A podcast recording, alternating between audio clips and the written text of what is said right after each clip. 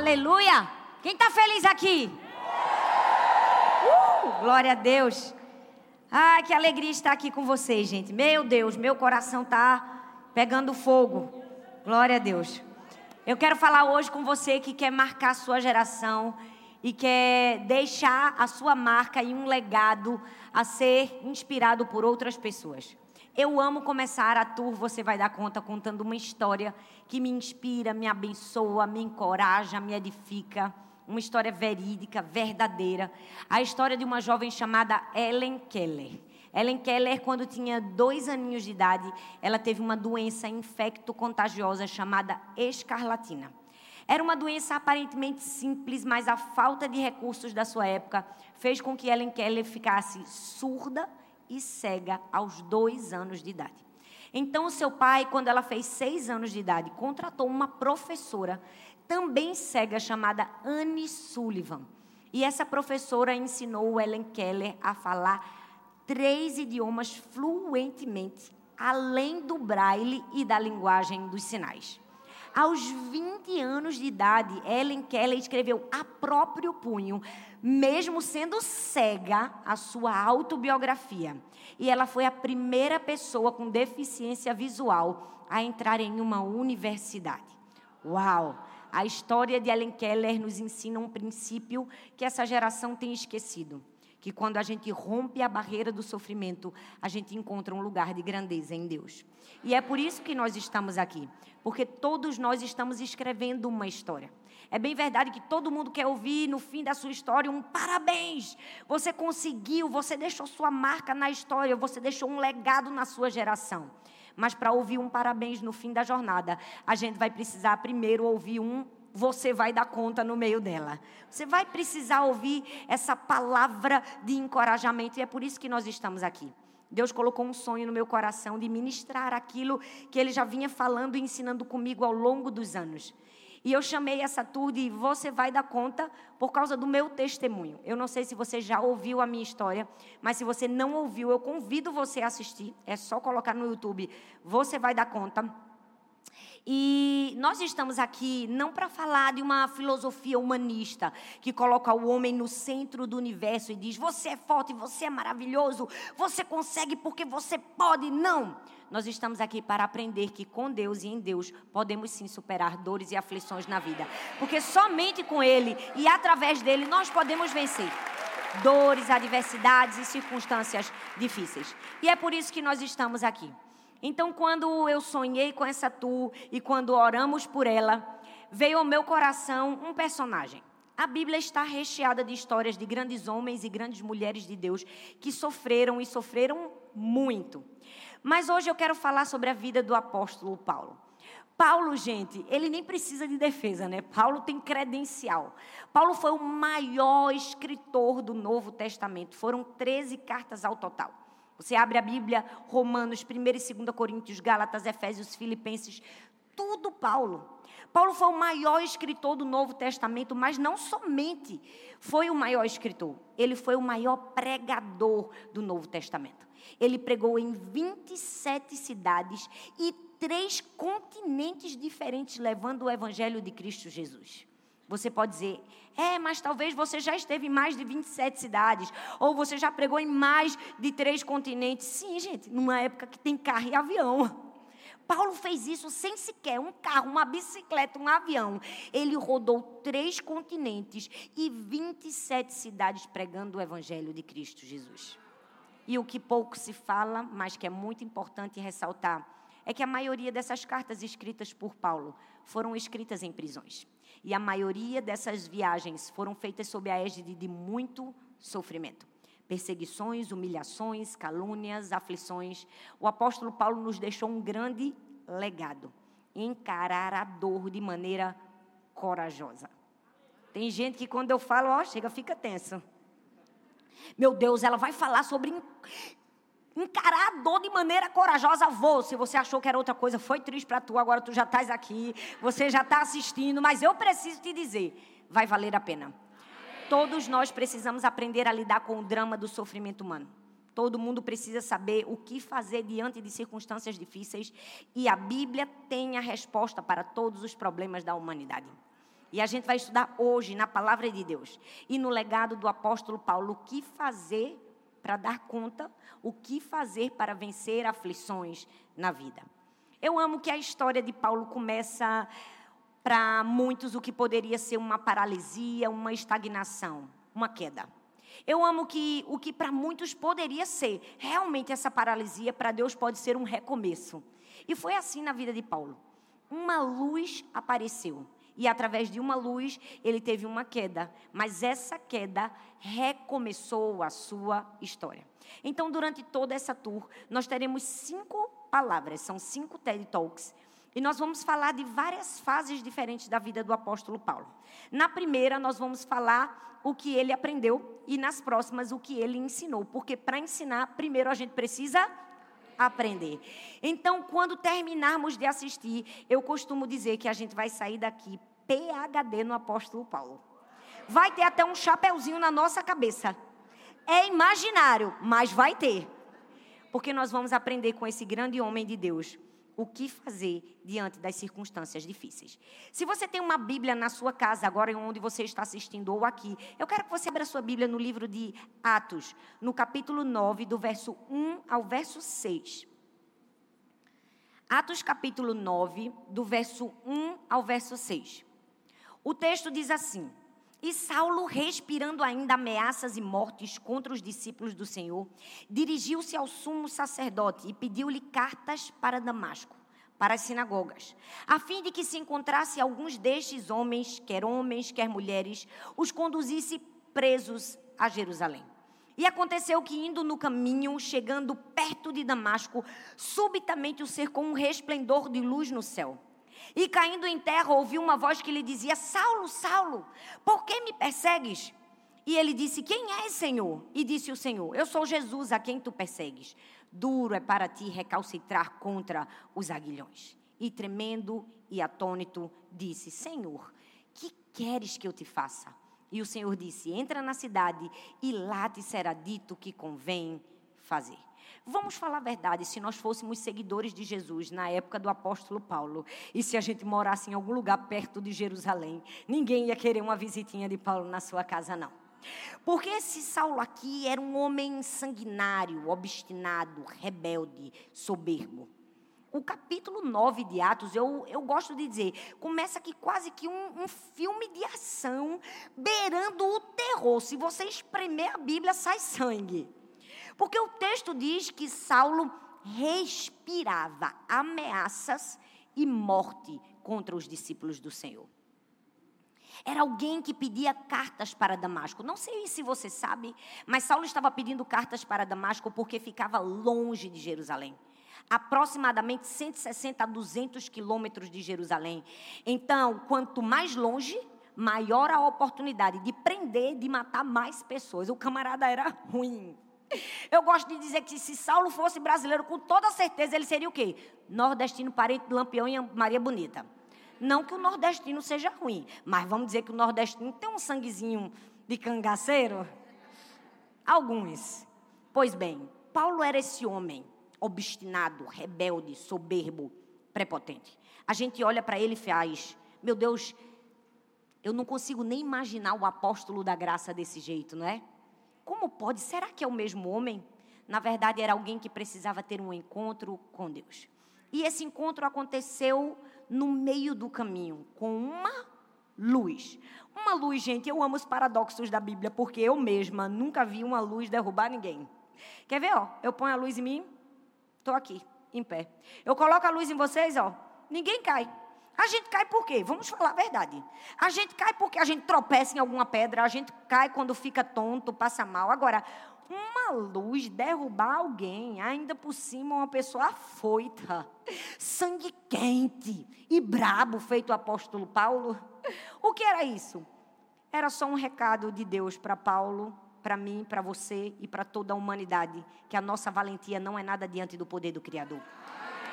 Que quando nós tentamos acessar aquilo que Deus tem para nós, na nossa valentia, uma luz derruba a gente. Eu amo que quando Deus quer tratar com a gente, quando Deus quer nos ensinar, Ele não precisa de muita coisa, não. Uma luz é suficiente, é verdade ou não é? uma luz. E essa luz veio para mostrar, em primeiro lugar, a autossuficiência de Paulo. Paulo era alguém independente, autossuficiente, se bastava em si mesmo, achava que podia fazer do jeito que ele queria, da maneira que ele achava melhor. Então ele sobe em seu cavalo. A Bíblia não fala que é um cavalo, mas pressupõe-se que era um cavalo. E eu fico imaginando ele subindo em seu cavalo e a luz o derrubando. Talvez você esteja pensando, eu não sei por que a pastora está falando assim. Meu Deus, eu nunca desejei matar ninguém. Ainda bem, glória a Deus. Aleluia. Mas vamos falar a verdade, que a natureza rebelde e obstinada do apóstolo Paulo, em algum momento da vida a gente já o teve. Teve ou não teve? Sim. Quem nunca, gente? Quem nunca não subiu no seu cavalo, se sentindo imparável e disse: é hoje. De hoje não passa. Hoje eu vou falar tudo que está preso aqui na minha garganta, não é? Quem nunca, em algum momento da vida, subiu no seu cavalo e disse: Hoje eu vou fazer assim, eu vou fazer assado. E Deus põe luz e diz: Não vai não. E a gente cai, todas as nossas resistências vêm ao chão.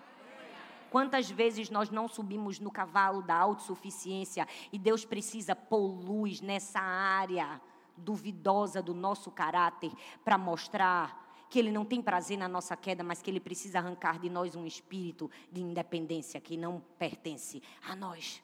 Foi isso que Ele fez com Paulo. Uma luz para mostrar a autossuficiência. Então não bastou uma luz. Logo depois que ele é recebido por essa luz, ele ouve uma voz que diz assim: Saulo, Saulo, duro é para ti recalcitrar contra os aguilhões. Talvez se você é cristão e já leu a Bíblia, você já leu esse texto, conhece o texto, mas não entende o, re, o verdadeiro significado. Hoje eu vou explicar para você. Essa é uma linguagem muito usada tanto na literatura grega quanto na literatura latina. Era uma imagem rural.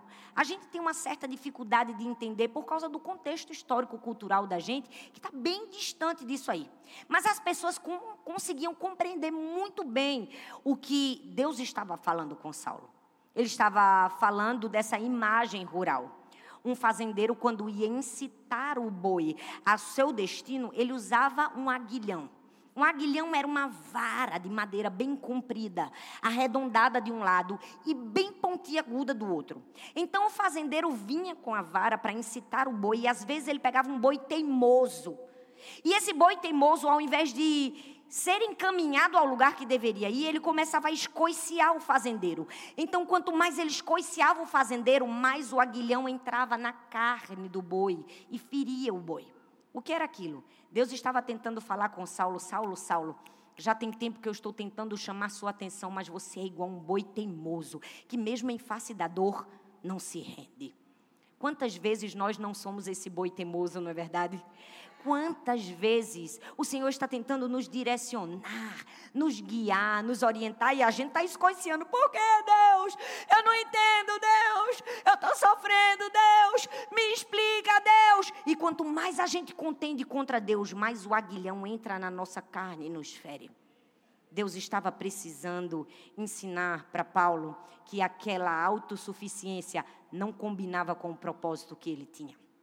Então a luz veio para mostrar a autossuficiência. Mas não foi só isso, não. Veio para mostrar outra coisa também: a idolatria. A Bíblia diz em Gálatas capítulo 1, versículo 10: Porventura procuro eu agora o favor dos homens ou de Deus? Ou procuro agradar a homens? Se procurasse agradar a homens, não seria servo de Cristo. Esse texto é lindo e a gente diz: ai meu Deus, que coisa maravilhosa. Saulo já havia sido transformado aqui. Porque ele não era essa pessoazinha, não. Ele era alguém que vivia pelo consentimento do sinédrio. Ele gostava da aceitação das pessoas. No linguajar atual, ele amava a bajulação. Saulo era alguém que vivia para agradar os outros. Viver para agradar os outros. Isso não te soa familiar? Nós vivemos uma geração em que as pessoas vivem para agradar os outros e em vivendo para agradar aos outros, deixam de agradar a Deus. E deixando de agradar a Deus, corrompem a posição e a identidade que Deus lhes deu e se tornam pessoas irreconhecíveis. A gente olha para Saulo nessa circunstância e diz: Meu Deus, nem parece o apóstolo da graça. Não parece porque não era. Era alguém que precisava ter um encontro com Deus. E esse encontro precisava revelar idolatria no seu coração. A idolatria das pessoas. Nós vivemos na era da idolatria das pessoas, na idolatria dos likes. Nós queremos ser amados por tudo e por todos. E infelizmente, por causa desse desejo desenfreado, nós saímos da posição que o Senhor nos colocou e corrompemos a nossa verdadeira identidade. A Bíblia está recheada de histórias de grandes homens que Deus havia desenhado uma posição e dado uma identidade, mas eles saíram e perderam aquilo que Deus havia sonhado para cada um deles. Deus havia desenhado que Saul seria rei, mas ele saiu da posição de rei e foi para a posição de perseguidor. Deus desenhou que Judas seria discípulo, mas ele saiu da posição de discípulo e foi para a posição de quê? Traidor. Deus desenhou que Sansão seria imbatível, mas ele saiu da posição de imbatível e foi para a posição de fracassado. Deus havia desenhado que Saulo seria um grande pregador do evangelho, mas nesse momento ele estava na posição de perseguidor. Se você acha que falar de posição e de falar de identidade é algo frívolo, supérfluo, eu preciso te dizer: um demônio é um anjo fora de posição. Se você sai da posição que Deus desenhou para você, você corrompe a sua verdadeira identidade e pode se tornar uma pessoa irreconhecível. Aquela luz, aquela luz era tão necessária para mostrar autossuficiência, para mostrar idolatria. Então, Deus o conduz a um lugar chamado deserto. Olha a cara de vocês, ó. Tá vendo? Ninguém gosta de ouvir essa palavra, não é verdade? Tem gente que faz um sei tanto que pastor que tem, que só fala de deserto. Não é que o pastor só fala de deserto, é que está na Bíblia, gente. É diferente. O texto diz que Saulo é conduzido a um deserto. E o deserto é o lugar de Deus tratar conosco. Sabe qual é o nosso maior problema? É que a gente acha que o processo é uma penitência, mas o processo é um treinamento de Deus na nossa vida. Ei, o deserto que Deus nos leva não é para nos deixar é, sofrendo, não é para acabar com a gente, é para nessa solitude tratar com o nosso coração. Mas muitas pessoas não conseguem ficar no deserto por muito tempo, porque elas acham que elas são boas demais para estar no deserto. Você já viu? Isso é muito comum na igreja local. Às vezes, uma ovelha, ela está com seu coração um pouco corrompido né, pela idolatria. Ela gosta, assim, dos aplausos e das aceitações alheias. Então, ela diz assim: só canto no louvor se for no domingo. Aqui não acontece isso, não, em nome de Jesus. Amém, gente?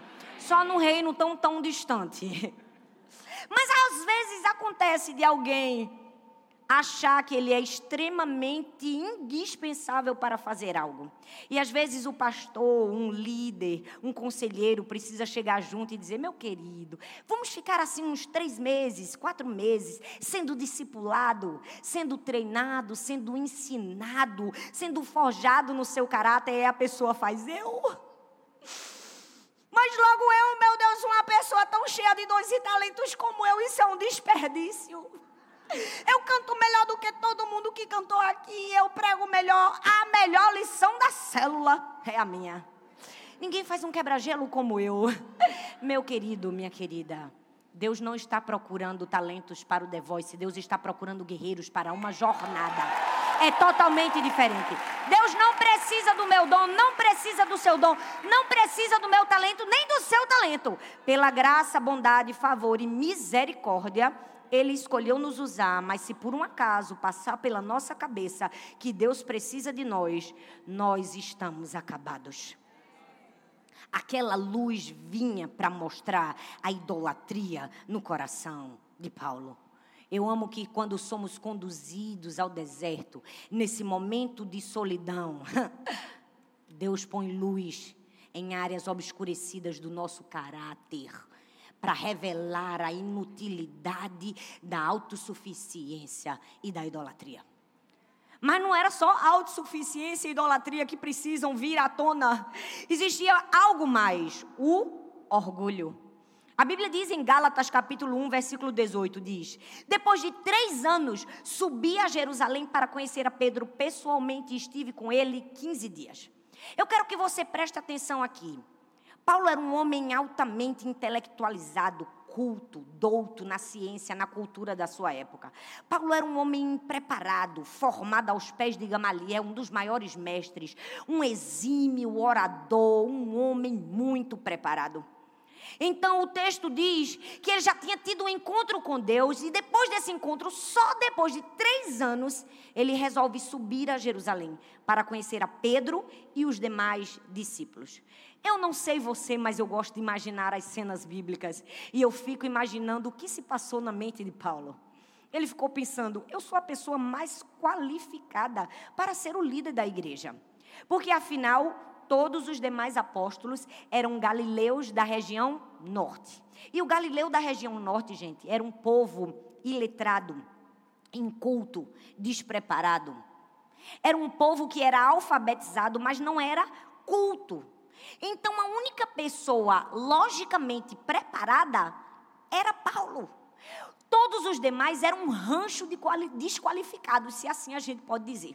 Então eu fico pensando, Ele subiu novamente no seu cavalo e disse: Com certeza, quando eu chegar em Jerusalém, eu serei recebido com um tapete vermelho.